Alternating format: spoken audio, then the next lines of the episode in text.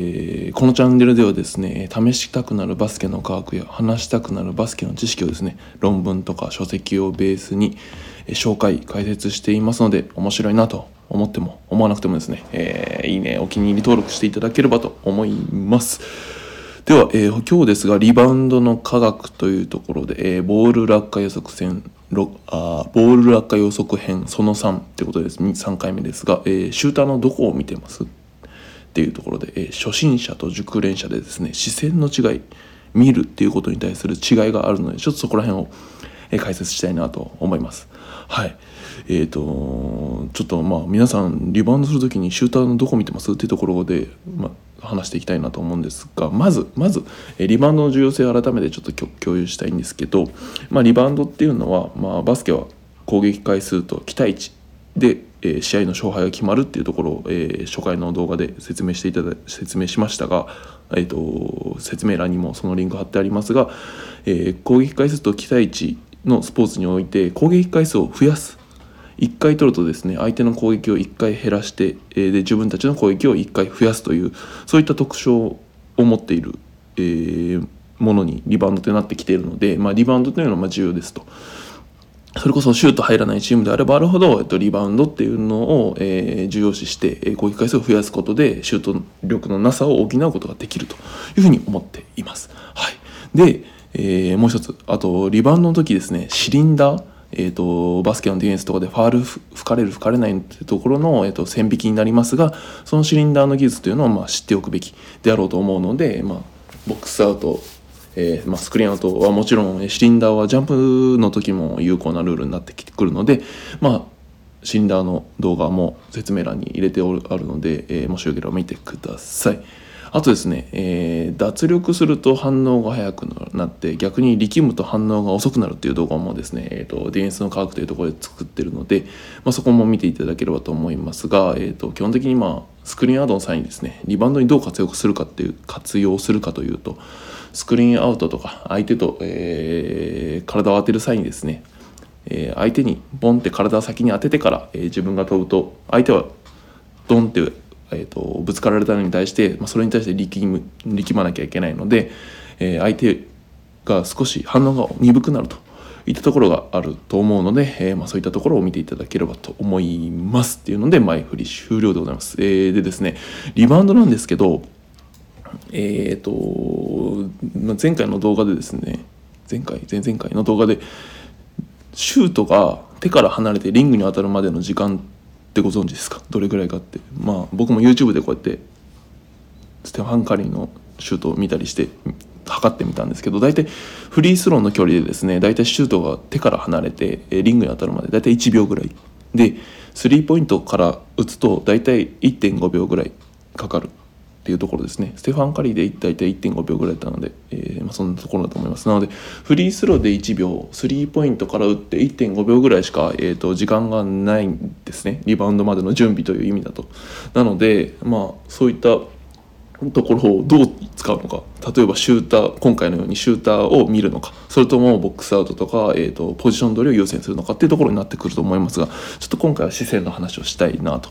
思います。うん、なので、えー、まあ、そこを前提にですね頭に入れといていただければと思います。はい、で今回、えー、紹介するのはですね慶応大学の2010年の論文になりますがリバウンドの、うん、初心者と熟練者の視線の違いを分析しているものになります。で、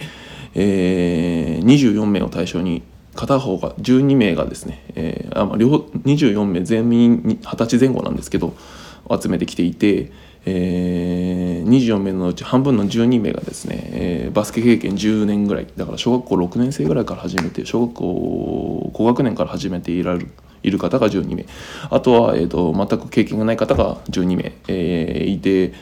それに対して、えー、フリースローの動画ですね。フリースロー成功率90%の競技歴20年の、まあ、ほとんどプロですよね多分。プロの方の、えー、100回のフリースローを、えーと録画してですね。えー、それをその24名の方に見てもらってフリースローが入る入らないっていうのを、え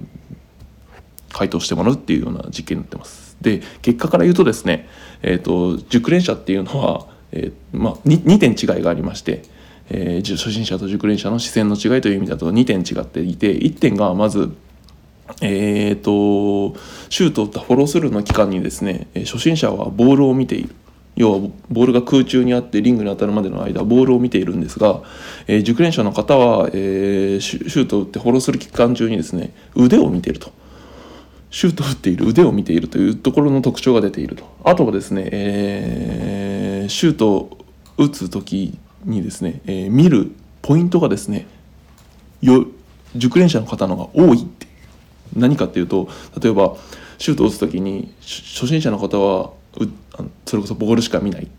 ていうのに対して熟練者の方はボールも足も下半身もえー、肘もとかいろんなところを見るっていうところが傾向として出ていて、えーまあ、大体初心者が2.8に対して熟練者が3.2とかなんで大体0.5個分ぐらいこう見る位置が多いんですよね。うん、なので、えーと、リバウンド予測という意味だと、まあ、見る位置を多くして、えー、フォローする期間中に腕を見ているっていうのがまあ特徴かなと思いますので、まあ、そういったところちょっと説明しますが、えーと、そもそもですね過去論文この論文の過去の論文でですね、えー、大体そのフリースローの入る入らないの回答していただくと大体0.8秒0.84秒後にまでシュートを打ってから0.84秒後まで動画を見せてそれでシュこの後シュート入りますか入りませんかっていう質問をするとですね初心者も熟練者も関係なくですね、えー、シュート成功率シュートをの成功したのを判断するっていうのがほとんど違いが出ないっていう結果が過去の論文で出てるんですね。なので、まあ、1秒あるうちの0.84秒まで動画見せて見せると、まあ、大体入るか入らないか予測がつくっていうのは初心者も熟練者も変わらないっていうのはもともとあります。でえー、今回の実験はちょっとそれと違ってて、えー、シュート 2, 2, つの条件で、えー、実験しててこれがちょっとまあこれはこれでまた面白いんですけどシュートがシューターがボールをこう手から離して、えーと、リリースしてから0.13秒後までの動画を見せた時にです時にですね、えー、受験者の方はですね大体その手が離れて0.13秒後まで見せるだけで70%近い正答率なんですよ。要は0.13秒後まで動画を見せるとあこのあとシュート入るよ入らないよっていうのが分かるっていう。で一方でですね初心者の方はですね大体40%まあ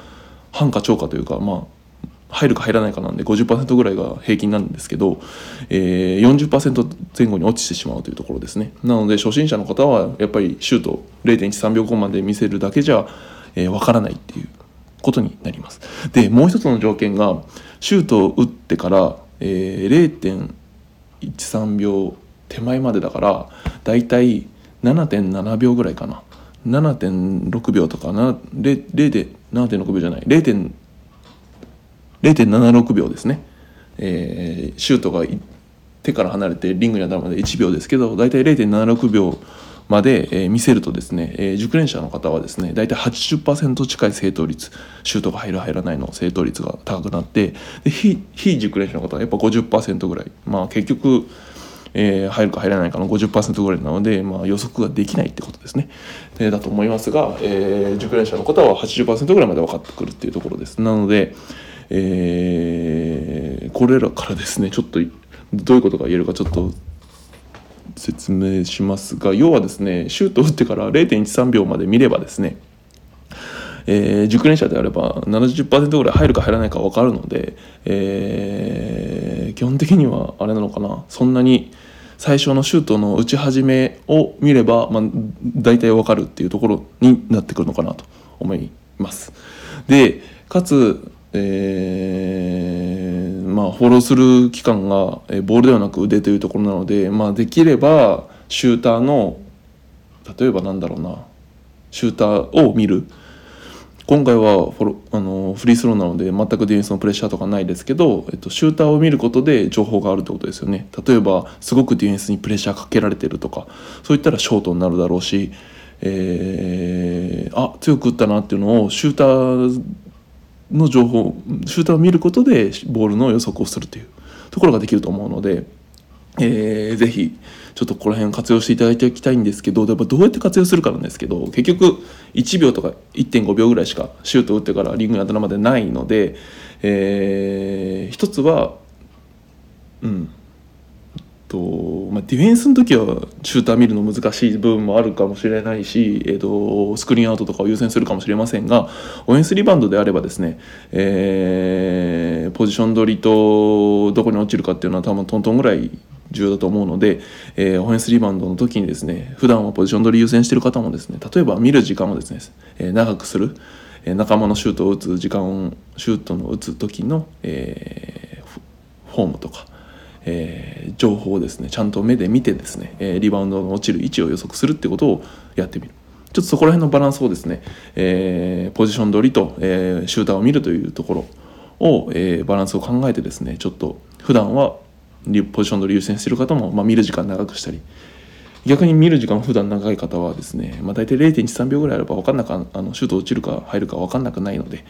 えーと、ポジション取りを優先するとかちょっとそこら辺をですね自分で実験的にですねやっていただくといいのかなと思いますので、えー、今回のこの視線っていうところを参考にして自分で何に試してみてどどうやったら一番リバウン取りやすいかなっていうのを試していただくといいかなと思います。うん以上になります。はい。なので、えー、まあそうですね、リバウンド、今まで動画3つ目かな、作ってますが、他の動画も見ていただければと思いますが、リバウンド、攻撃回数を増やす意味ではすごく重要になってきますので、ぜひですね、えー、まあ、特にシュートが入らないとか、そういった、まあ、チーム事情があったり、個人の事情があるある場合はですね、こういった形で、えー、ボールがないところで、えー、活躍するということを考えるといいのかなと思います。まあ、結構僕の動画で何回も言ってますが、えー、試合って10分かける4クォーターで40分あるんですけどそもそもあの10人いるのでボールを持てる時間って大体4分ぐらいしかフルで出場しても4分ぐらいしかボールを持ってる時間ってないですね。なので、えー、ボールを持っていない36分でどう戦うかっていうのがやっぱり勝敗に大きく関わってくるのでなので僕の動画結構あのディフェンスとかリバウンドとかあのあまりシュートとかオフェンスのなんかドライブとかそういうの、まあ、僕はもちろんスキルないっていうのもあるんですけど、まあ、そういうところを結構紹介してるんではなくて、えー、ディフェンスとかリバウンドとか紹介してるのはそういった面で、えー、40分のうちの36分ボール持ってない36分の時間を重視してるのでちょっとまあそういった動画、まあ、偏ってる動画を、えー、流してるので、えー、もしよろしければ、うん、他の動画を見ていただければと思います。では以上になります。また来週土曜日よろしくお願いします。ありがとうございました。失礼します。